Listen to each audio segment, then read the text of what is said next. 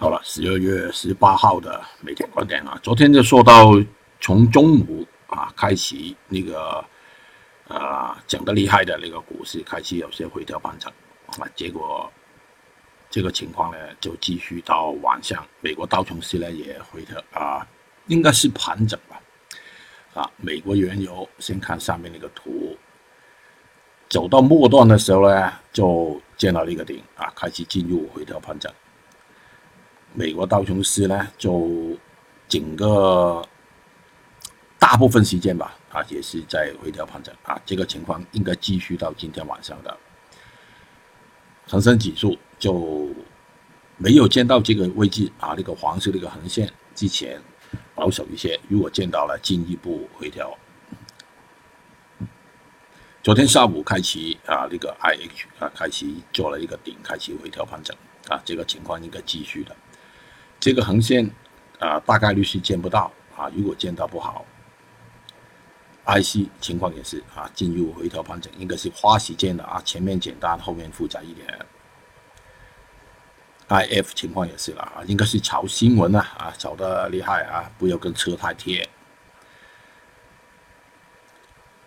整个晚上啊，那个裂啊，还是不是很好的啊。虽然做了一个低位就啊，有一些反弹，但是力量不是很强。新情况也是啊，大概率是回调，进一步回调。铁矿石啊，微观做一些反弹啊，但是总的力量啊，应该是弱的。叶卷情况也是啊，小心反弹啊，一点点有可能是再掉。螺纹钢情况也是啊，在一个好像是一个通道里面在盘整啊，小心跌破，跌破的机会是大的。焦炭反弹到前期那个高高位跳水的位置啊，这个需要小心了。焦煤情况也是，但是幅度不是很大啊，应该是不是我们交易的，不是我们交易的目标。硅铁进一步下来啊，达到前期的一个平台是大概率。锰硅啊，情况也是啊，那个反弹到目前的那个压力挺重的啊。PP。就看下面那个支撑了啊！就如果跌破，就进一步跌；如果没有呢，在盘中观察吧啊，有可能只是盘整。